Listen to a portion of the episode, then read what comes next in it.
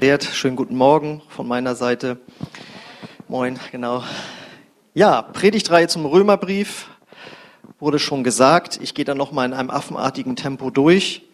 Ähm, das ist ja der Brief, der längste Brief im Neuen Testament und gilt so als äh, das Sturmgeschütz, hätte ich beinahe gesagt, oder das Flaggschiff oder die Kathedrale im Neuen Testament, äh, wo das Evangelium erklärt wird. Hinter mir könnt ihr es auch schon sehen, die Predigtreihe.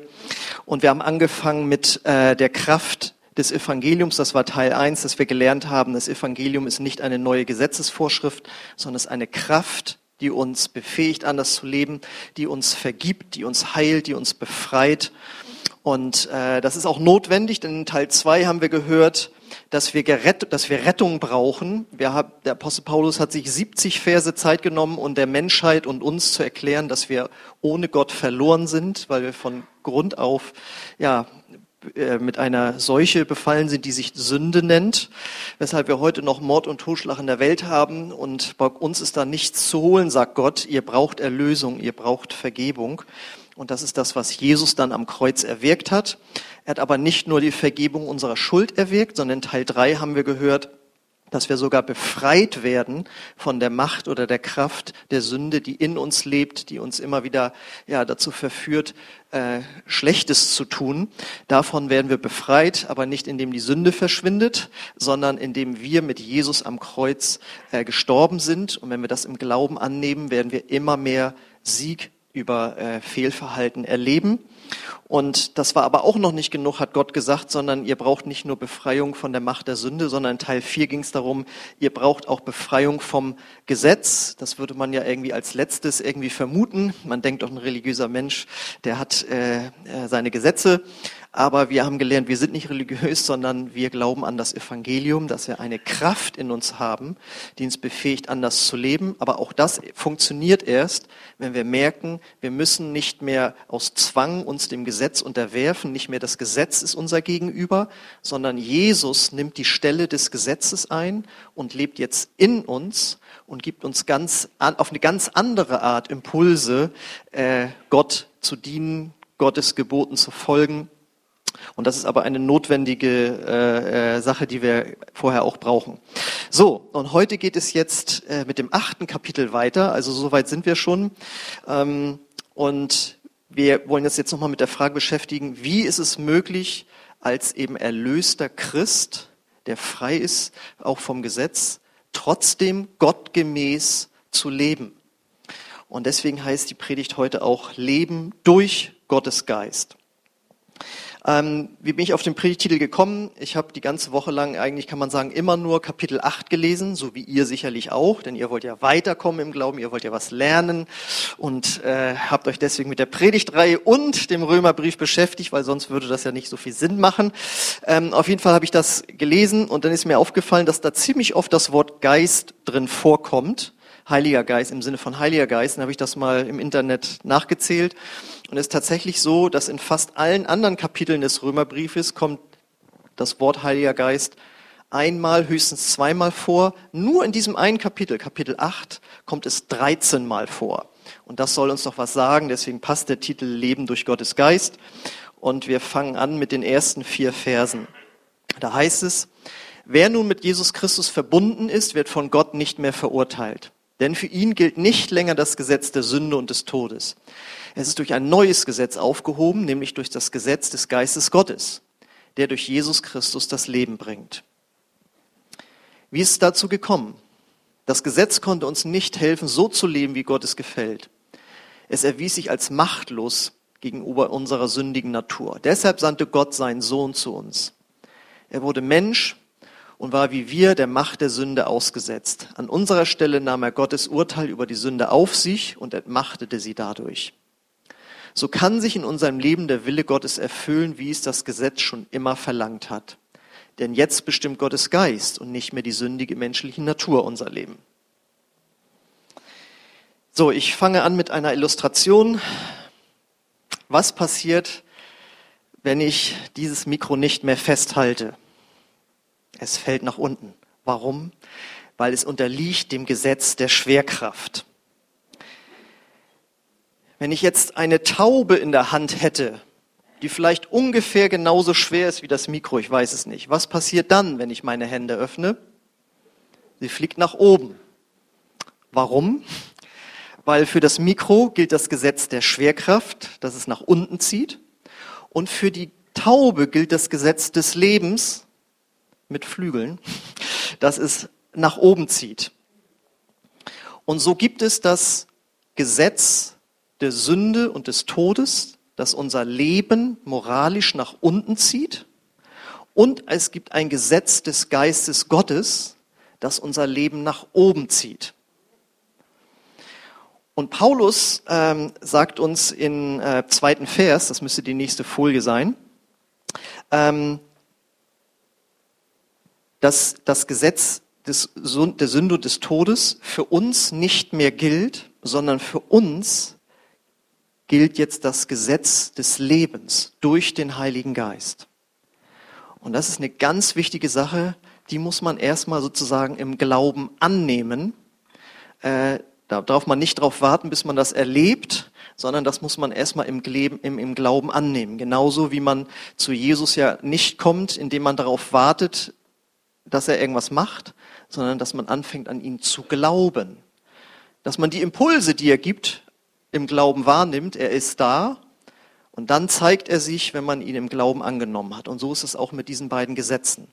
Wenn wir fest daran glauben, dass wir arme alte Sünder sind, dann wird unser Leben immer nach unten gezogen werden. Aber je mehr wir anfangen zu glauben, dass der, dass der Heilige Geist in uns lebt und wir einem neuen Gesetz unterleben, unterliegen, dann wird uns das nach oben ziehen. Und dann, wenn wir das glauben, werden wir das erleben, was in Vers 4 steht. Das ist die nächste Folie. Wenn das passiert, so kann sich in unserem Leben der Wille Gottes erfüllen wie es das Gesetz schon immer verlangt hat. Denn jetzt bestimmt Gottes Geist und nicht mehr die sündige Natur unser Leben. Und das ist jetzt das, womit wir uns beschäftigen möchten, wie wir erleben können, dass dieses Gesetz des Geistes und des Lebens uns eben nach oben zieht. Und da ist nämlich ganz wichtig, ähm, dass das nicht eine unpersönliche Kraft ist, die jetzt auf einmal in uns gekommen ist, sondern es ist Gott selbst. Gott selbst kommt in uns, denn wir glauben als Christen ja an einen dreieinigen Gott, Vater, Sohn und Heiliger Geist. Und während wir zum Vater im Himmel beten können, kann gleichzeitig Gott, der Heilige Geist, in unserem Herzen sein. Und das ist ganz, ganz wichtig, ähm, dass wir das wissen und glauben. Und wie gesagt, weil es ein dreieiniger Gott ist, bedeutet das, Gott der Vater ist im Himmel, Jesus ist Himmelfahrt, deswegen haben wir diesen Feiertag immer noch, in den Himmel gefahren und sitzt jetzt zur Rechten Gottes. Aber auch er lebt natürlich durch seinen Heiligen Geist in uns, wenn wir uns zu ihm bekehrt haben. Und das glückliche und erfüllte Christsein besteht jetzt darin, dass wir Christus durch uns leben lassen, um eben nach oben gezogen werden, äh, zu werden durch, aus eigener Kraft fromm zu leben und richtig zu leben, da werden wir immer dran scheitern, weil dann sind wir in, in der, im Gesetz wiederum drin. Wenn wir uns aber auf Gott verlassen, dass er in uns lebt und durch uns lebt, dann werden wir diesen Sieg erleben, dass wir eben nach oben gezogen werden. Das bedeutet, wir lassen dann Christus durch uns leben. Wer die Bibel ein bisschen kennt, weiß, das wird auch noch mit anderen Worten beschrieben, dass wir im Geist wandeln, dass wir Christus in uns haben, äh, einen Schatz in einem irdischen Gefäß, also in einem menschlichen Gefäß, unser Körper. Gibt es verschiedene Umschreibungen dafür, dass Christus in uns ist. Und die Frage ist jetzt, wie macht man das? Wie lebt man oder was kann man machen, damit dieses christliche Leben von Christus in uns durch uns gelebt wird. Wie funktioniert das? Da stellen wir uns mal ganz dumm und fragen uns, wie lässt man Pflanzen, Tiere oder Menschen aufleben? Indem man sie mit Nahrung versorgt und ihnen Freiraum zum Wachsen gibt. Ne?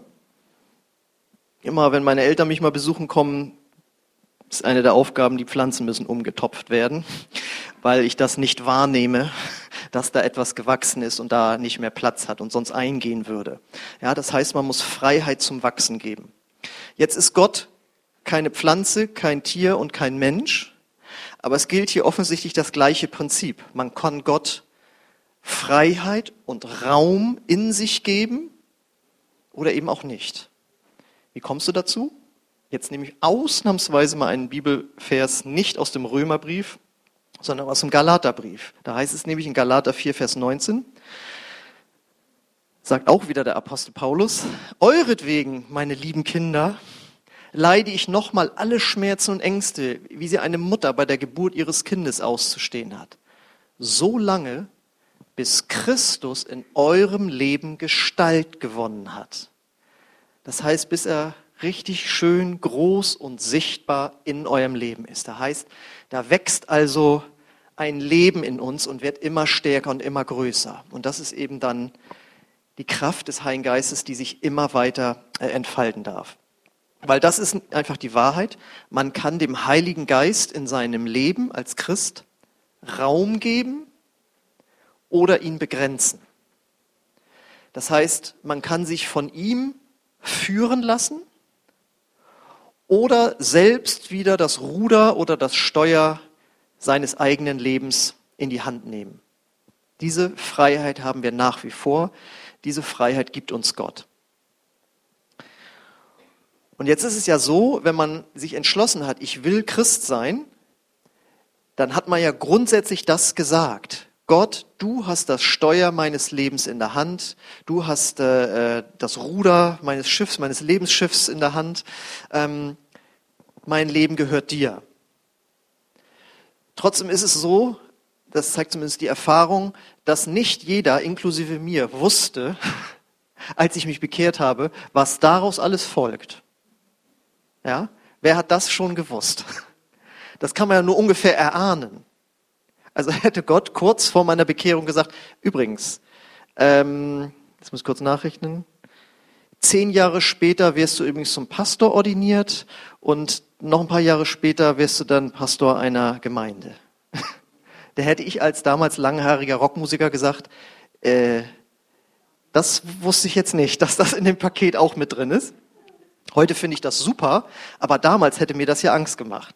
So, und deswegen ist es so, wir sagen grundsätzlich Ja zu Gott und seinen Wegen, aber dann merken wir doch im Alltag, wie wir dann doch oft unsere eigenen Gedanken haben.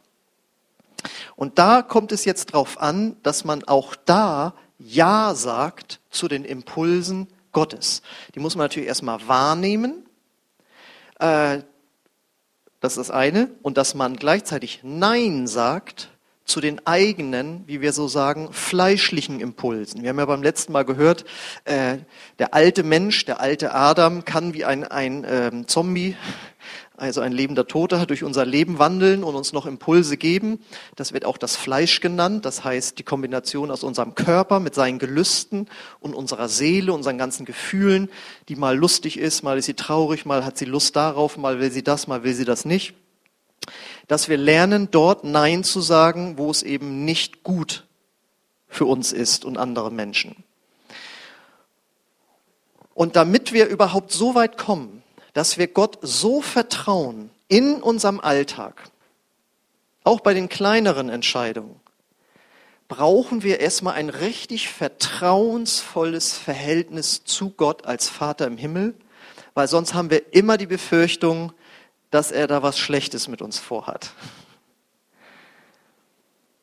Und das bringt Paulus deswegen auch im achten Kapitel vom Römerbrief so gut rüber. Deswegen sagt er nämlich in Kapitel 14 und 16 Folgendes. Denn alle, die vom Geist Gottes bestimmt werden, sind Kinder Gottes. Deswegen verhaltet euch nicht wie ängstliche Sklaven. Wir sind doch Kinder Gottes geworden und dürfen ihn aber, was so viel wie Papa heißt, Vater rufen. Denn der Geist Gottes selbst bestätigt uns tief im Herzen, dass wir Gottes Kinder geworden sind. Also das ja, sind ja beliebte Verse. Ähm, aber es ist ja schön, jetzt mal die Bibel im Zusammenhang zu betrachten. Am Anfang dieses Kapitels redet über Geist des Gesetzes, äh, des Lebens und des Todes, zieht uns rauf, zieht uns runter und so weiter. Und dann kommen auf einmal diese Verse. Und mir ist es dann selbst erst nochmal deutlich geworden, ja, dieses, diese Erkenntnis brauchen wir, weil wir sonst Gott nicht vollständig vertrauen. Und wenn wir das nicht machen, machen wir wieder unser eigenes Ding. Und dann sind wir eben nicht mehr im Gesetz des Lebens, sondern können wir ganz leicht auch wieder auf diese schiefe Bahn kommen, was unser Leben runterzieht. Ähm,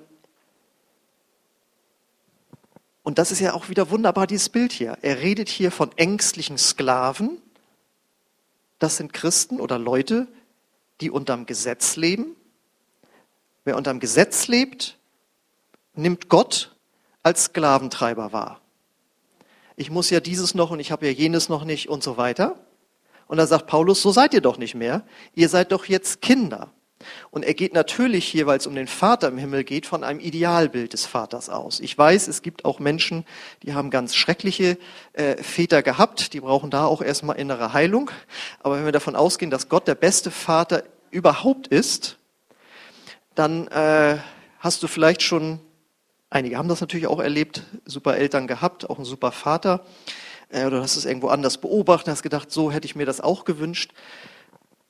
Und so ist es ja dann, wenn ein Vater ein richtig gutes Verhältnis zu seinen Kindern hat, und ich habe sowas schon erleben dürfen, die haben dann einfach so gesagt, du äh, gehst du noch mal hin und räumst dein Zimmer auf?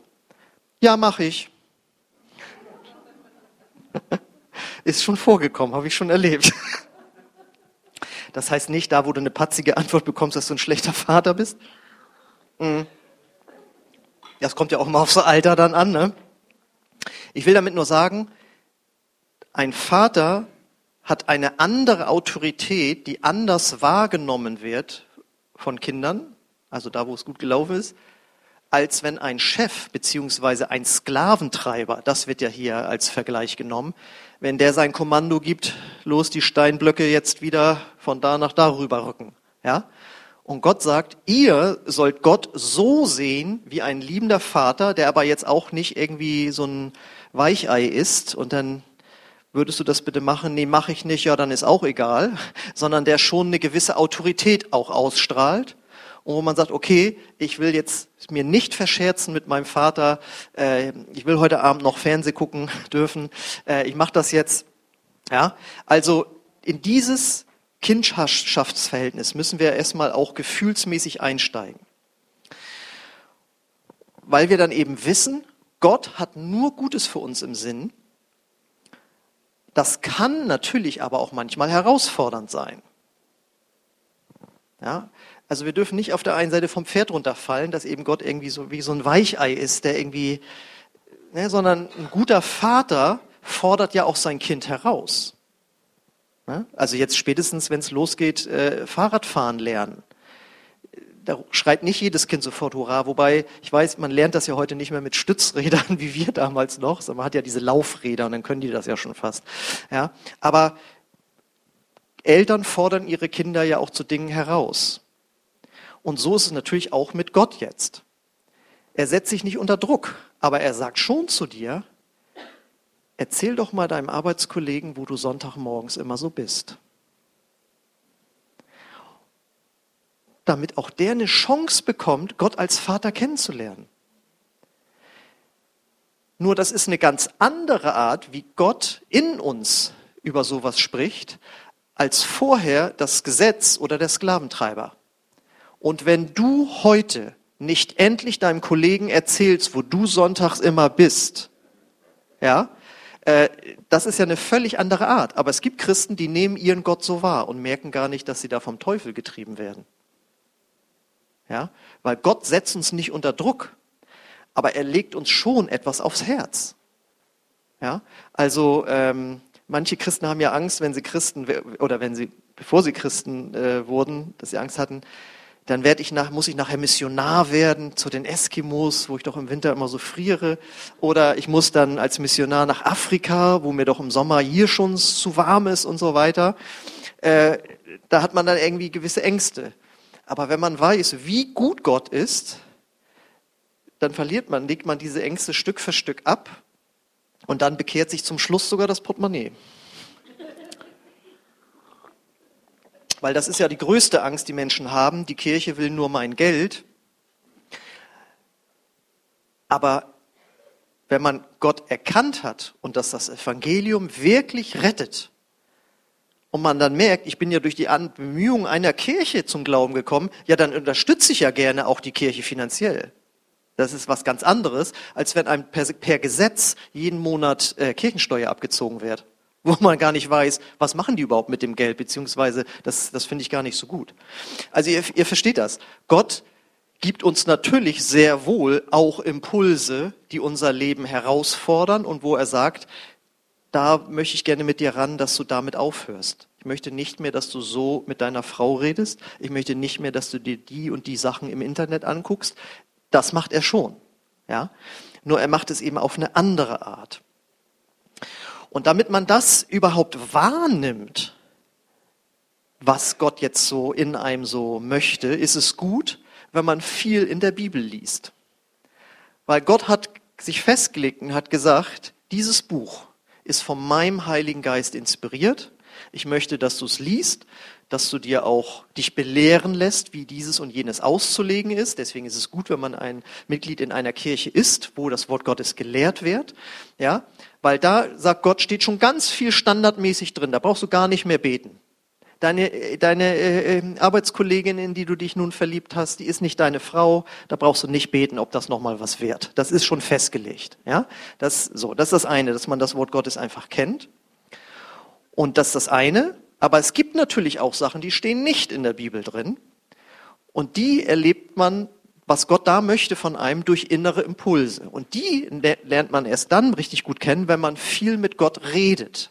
Das heißt, betet. Und weil uns das alles oft schwerfällt, ich hatte wieder leider keine Zeit in der Bibel zu lesen, wieder hatte ich leider keine Zeit zu beten, hat auch Gott dafür schon vorgesagt und hat gesagt Folgendes, jetzt versteht ihr das. Nächste Folie bitte. Der Heilige Geist hilft uns in unserer Schwäche. Denn wir wissen ja nicht mal oder worum und wie wir beten sollen. Doch der Heilige Geist, da ist er wieder, betet für uns mit einem Seufzen, das sich nicht in Worte fassen lässt. Und der Vater, der alle Herzen kennt, weiß, was der Geist sagt, denn der Geist bittet für die, die zu Gott gehören, wie es dem Willen Gottes entspricht. Das bedeutet, Gott sagt, wenn Christus durch dich lebt, dann bedeutet das, dass ich sogar durch dich beten möchte. Merkt ihr, er nimmt uns alles ab, wo es geht. Ja, das bedeutet es, dieses Gesetz des Geistes, des Lebens in sich zu haben, was uns nach oben eben einfach bringt. Wenn Gott in uns lebt, will er sogar durch uns beten. Und da habe ich mal eine gute Illustration schon am Anfang meines Christseins äh, gelesen. Und zwar ging es da als hervorragendes Beispiel um das sogenannte Zungenreden. Das heißt, das, was uns als Pfingstgemeinde ja auch auszeichnet, die Gaben des Heiligen Geistes, dass Gott uns eine Sprache schenken möchte, die quasi aus dem Himmel kommt, wo er durch uns betet. Das heißt, wir beten in einer Sprache, die wir selbst nicht gelernt haben. Und als ich mich da ganz am Anfang vor fast 30 Jahren mit beschäftigt habe, las ich ein Buch und da hat einer das so illustriert. Und da hat zwar hat er gesagt, da war mal ein Chor, ich glaube ein Männerchor, und da war einer bei, der traf die Töne immer nicht so ganz. Ne? Das, ihr wisst, das sind dann diese Chormitglieder, wo dann irgendwann der Leiter mal hingeht und der Bruder dann nur sagt, ich weiß, sag nichts, es ist alles Gnade. Also wie gut er singen kann, ne? das ist ja das Problem. Auf jeden Fall hat dann wohl der Sänger hinter diesem einen gemerkt, dass er nicht die Töne alle so trifft. Dann hat er gesagt, pass mal auf, wir machen das jetzt mal so, ich singe und du lehnst dich mit deinem Rücken gegen meinen Brustkorb. Und was passiert dann? der Brustkorb, das ist ja ein Resonanzboden äh, sozusagen, der vibriert ja. Und der trägt, überträgt diese Vibration auf den Rücken des anderen. Und wenn der dann anfängt zu singen, kann der spüren, ob er in der gleichen Tonlage sich bewegt. Müsst ihr mal zu Hause ausprobieren. Leg dich mal zurück. Einer singt dann, la, dann spürst du das ja und dann lehnst du dich dagegen und dann machst du auch la und dann merkst du auf einmal, ob du genauso schwingst oder nicht. Und im Grunde genommen singt dann der hinter dir, singt dann quasi durch dich. Und so ist das auch mit dem Beten. Gott will durch dich beten, weil er sagt, Ihr wisst ja nicht mal, wie das geht. Aber selbst da helfe ich dir. Und wenn du das lernst, mit Gott zusammenzubeten, und deswegen lade ich jeden ein, sich nach dem, äh, der Erfüllung mit dem Heiligen Geist auszustrecken. Wir haben ja unseren Alpha-Kurs am Laufen und am 15. April wird es wieder den Alpha-Tag geben, wo wir ja auch erklären, wie sich das mit dem Zungenreden auf sich hält, äh, wie sich das verhält und wie man das bekommen kann und wie man das praktizieren kann. Und wenn du das aber schon seit Jahren hast, dann reflektier dich mal, wie oft betest du in Sprachen pro Tag? genau. Wie oft machst du das oder wie selten? Weil selbst die konservativsten Ausleger sind sich einig, dass da wohl auch das Zungenreden mit gemeint ist. Und wenn du viel betest, wärst du sensibel für die Impulse des Heiligen Geistes. Und das ist ja nun das Problem, in, dem wir, in der Zeit, in der wir leben. Wir werden voll geballert mit Impulsen aus dem Fernsehen, aus dem Internet, aus dem Radio, äh, Social Media auf dem Handy, hast das Handy weggelegt, liegt da das iPad, legst du das weg, dann ist da der Laptop, ja, und überall bekommst du permanent Impulse. Und wenn du das alles ungefiltert aufnimmst, werden die Impulse Gottes für dich nicht mehr so vordringlich sein. Deswegen machen wir ja auch regelmäßig Gebets- und Fastentage, wo man sich einfach Zeit nimmt, sich mal voll auf Gott auszurichten. Und dann spürst du viel stärker, was er dir auch an Impulsen gibt. Ähm, so, das war das eine. Wir, es geht ja hier die ganze Zeit um die Frage, wie mache ich das, dass Gott durch mich das Christsein lebt, dass dieses Gesetz des Lebens mich nach oben zieht. Das war das eine, Gottes Impulse wahrnehmen. Und dann hatte ich ja gesagt, das andere ist, dass man diese fleischlichen Impulse, die alten, die Impulse des alten Menschen, ähm, dass man die sozusagen sein lässt. Wir kennen es alle aus dem Alltag. Jemand sagt was Falsches und der Impuls ist, ich will jetzt gehässig sein. Spätestens, wenn die Person weg ist, dass man den anderen sagt, wie schlimm die Person ist. Das ist ein Impuls, der kommt aus deiner unerlösten Seele, das lasse ich mir nicht bieten. Jemand anders hat sich neue Sachen gekauft und dein alter Mensch sagt, ich will jetzt neidisch sein. Oder ich will jetzt nachtragend sein. Das, das ist eine Unverschämtheit, was der oder die sich geleistet hat. Das werde ich ihr hinterhertragen. Das ist der alte Mensch, das ist das Gesetz des Todes, was uns nach unten zieht. Oder andere Beispiele. Der Körper sagt, ich will jetzt schlafen, ich will jetzt essen, ich will jetzt Sex. Das sind alles normale Dinge, aber im falschen Zeitraum oder in der, wie oft es ist, oder im falschen Bereich, kann daraus auch Faulheit, Völlerei und Unzucht werden. Das heißt, diese Impulse, die aus dem Fleisch kommen, sind schlecht. Also ne, nichts gegen die anderen äh, zuerst aufgezählten Sachen, aber im Kontext geht es ja darum. Ne? Und die Frage ist jetzt, wie gehen wir damit um? Und da besinnen wir wieder uns auf das, was wir in der vorletzten Predigt gehört haben, dass wir äh, der Sünde gestorben sind. Das greift Paulus in Römer 8, Vers 12 nochmal auf, auf. Und da sagt er nämlich, liebe Brüder, ihr seid also nicht mehr dazu gezwungen, euch von den Wünschen eurer menschlichen Natur beherrschen zu lassen. Das bedeutet, Christsein bedeutet eigentlich, dass man im Laufe seines Christseins Impulskontrolle lernt. Ich will mich jetzt aufregen. Ich will mir das jetzt angucken ich will jetzt das sagen. Das ist ja ein Impuls, der kommt. Und diesen Impuls einfangen und sagen, nee, der kommt jetzt nicht bei mir raus. Und wie geht das jetzt? Und hier besteht jetzt die Gefahr, dass man sie eben sich auf menschliche Weise anstrengt und dann verzweifelt eben. Ich wollte das doch nicht sagen. Ich wollte das doch nicht gucken. Ich wollte das doch nicht machen. Ich hab's aber wieder getan. Für mich ist Christsein zu schwer. Und da sagt Gott, wenn du so rangehst, bist du unter Gesetz.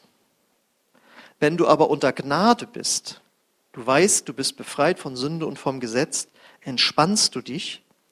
Und dann, wenn man merkt, man hat in einem bestimmten Bereich immer wieder eine Herausforderung, und das kann wirklich auch Jahre gehen, dass man sich tatsächlich vielleicht morgens schon auf die Erlösung und Befreiung und auf seine Kraft beruft. Gott, das wird ein guter Tag. Ich danke dir, dass ich meinen alten, im schlechten Impulsen gestorben bin, dass ich gleichzeitig auch nicht mehr unter Gesetz bin, sondern dass deine Kraft in mir ist. Und da wollen wir doch mal sehen, wie wir damit durch den Tag kommen. Nee, ist falsch ausgedrückt, das hört sich so nach Unsicherheit. Und ich danke dir, dass wir damit gut durch den Tag kommen, du und ich, Gott. Und dann kommen eben die Impulse und dann besteht das Christsein im Laufe der Jahre darin, dass wir diese Impulse immer mehr mit Gottes Kraft ja, irgendwie im Griff haben. Und weil wir aber auch wissen, dass das nicht zack heute durch so eine Predigt oder durch eine Bekehrung einmal so abzustellen ist, wissen wir auch, das haben wir auch letzte Woche gehört, dass wir natürlich auch hinfallen. Das heißt, wir sündigen. Aber es gibt ja den Satz, hinfallen, aufstehen, Krone zurechtrücken, weiter, weitergehen. Ja? Sich nicht runterziehen lassen, sondern wenn wir gefallen sind, bekennen wir das Gott und sagen, Gott, das war jetzt daneben. Und Gott sagt, danke, dass du das genauso siehst wie ich. Und dann gehen wir weiter. Ja? Und auch da ist ganz wichtig, das machen wir nicht zwanghaft, dass man sich permanent selbst beobachtet, was habe ich jetzt gesagt, was habe ich jetzt getan und so. Das war mal auch eine Bewegung in der Christenheit in den vergangenen Jahrhunderten. Da wird man ja verrückt drüber. Aber wenn du eben Gottes Wort liest und mit ihm viel sprichst, wird Gott dir, wird Gott dir Sachen sagen, die nicht in Ordnung sind. Wisst ihr, wenn ich jetzt heute die ganze Zeit nur über Egoismus gepredigt hätte, würden wir hier alle sitzen und merken, oh, das ist ja ganz schön stark auch noch bei mir ausgeprägt. Und dann würden wir am Ende sagen, oh Gott, vergib mir meinen Egoismus.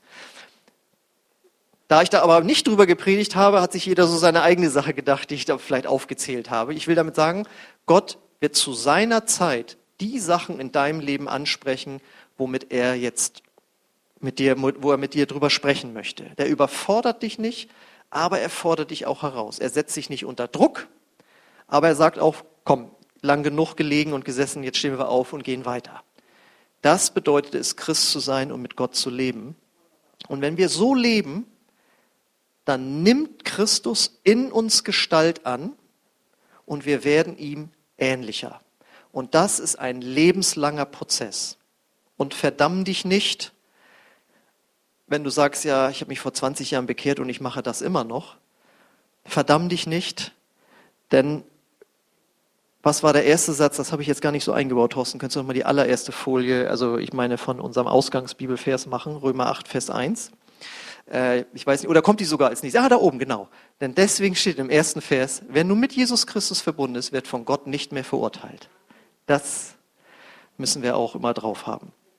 So, wir werden also ihm immer ähnlicher. Und während das Lobpreisteam schon mal nach vorne kommt, möchte ich uns noch mal sagen, daran erinnern, weil wir jetzt ja auf Karfreitag und Ostern zugehen, wie ist es möglich, dass man so ein schönes Leben, wie ich das jetzt beschrieben habe, tatsächlich leben kann? Jetzt war ich noch nicht zu Ende, Thorsten, muss jetzt noch mal die letzte Folie reinmachen. Römer 8, Vers 3, weil dazu hatte ich noch nichts gesagt. Wie ist es dazu gekommen? Das Gesetz konnte uns nicht helfen, so zu leben, wie es Gott gefällt. Es erwies sich als machtlos gegenüber unseren sündigen Natur. Deshalb sandte Gott seinen Sohn zu uns. Er wurde Mensch und war wie wir der Macht der Sünde ausgesetzt. An unserer Stelle nahm er Gottes Urteil über die Sünde auf sich und entmachtete sie dadurch.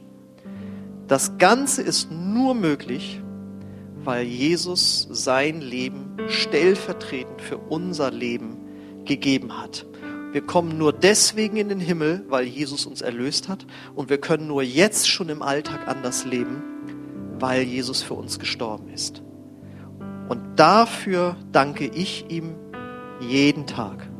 Das war eine der ersten Predigten, die, gehört, die ich gehört habe. Hast du Jesus heute schon für sein Blut gedankt, das er für dich vergossen hat? Und ich saß da, nö.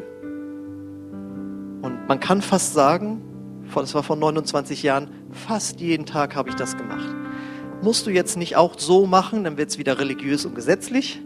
Aber wenn es dir hilft, dich daran zu erinnern, wo du jetzt drin leben darfst, dann kannst du es dir ja auch angewöhnen. Und dazu möchte ich euch einfach ermutigen und lasst uns mit diesem Wissen nochmal äh, jetzt auch auf die Osterzeit zugehen. Und ich möchte gerne jetzt für euch beten, bevor wir dann auch nochmal dieses neue Lied singen, wo wir Gott ja auch Dank aussagen. Ich lade dich ein, aufzustehen.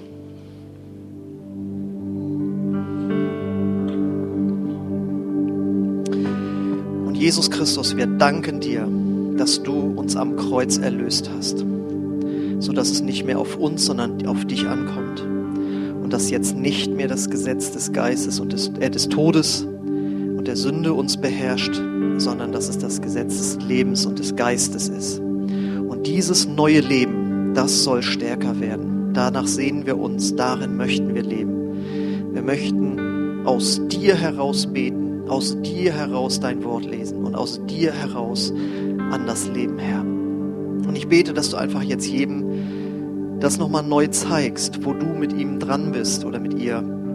Und dass sich niemand vor dir zu fürchten braucht, sondern mit dir einfach durchs Leben gehen kann, so wie ein Kind mit dem Vater gehen kann.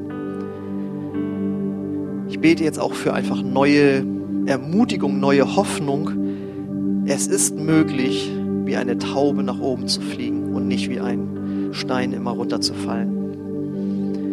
Danke, Herr, dass für jeden etwas Neues da ist, wo wir in Neues reingehen können, was du bereitet hast. Komm, Heiliger Geist, mit deinem Frieden jetzt auch darüber, dass keine Verdammnis auf dir ist, wenn du zu Jesus gehörst. Und wenn du noch nicht zu Jesus gehörst, dann lade ich dich ein, diesen Schritt zu gehen. Denn wenn du noch nicht zu Jesus gehörst, stehst du automatisch noch unter dem Urteil Gottes.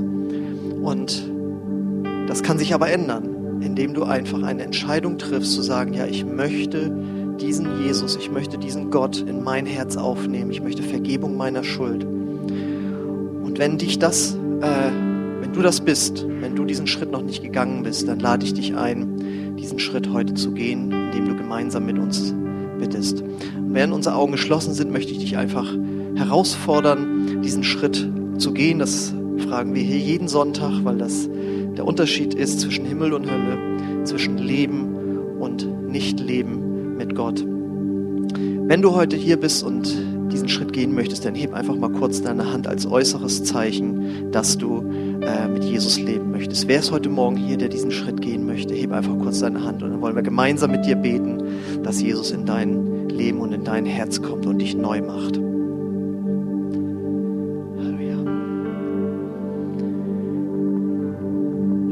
Gemeinsam mit uns beten, wo wir einfach Jesus unser Leben nochmal neu hingeben, auch unter der Prämisse, was wir jetzt heute gehört haben. Wenn du das möchtest, dann bete das einfach Satz für Satz nach. Jesus, ich komme jetzt zu dir und ich gebe dir mein ganzes Leben. Ich danke dir, dass du mich erlöst hast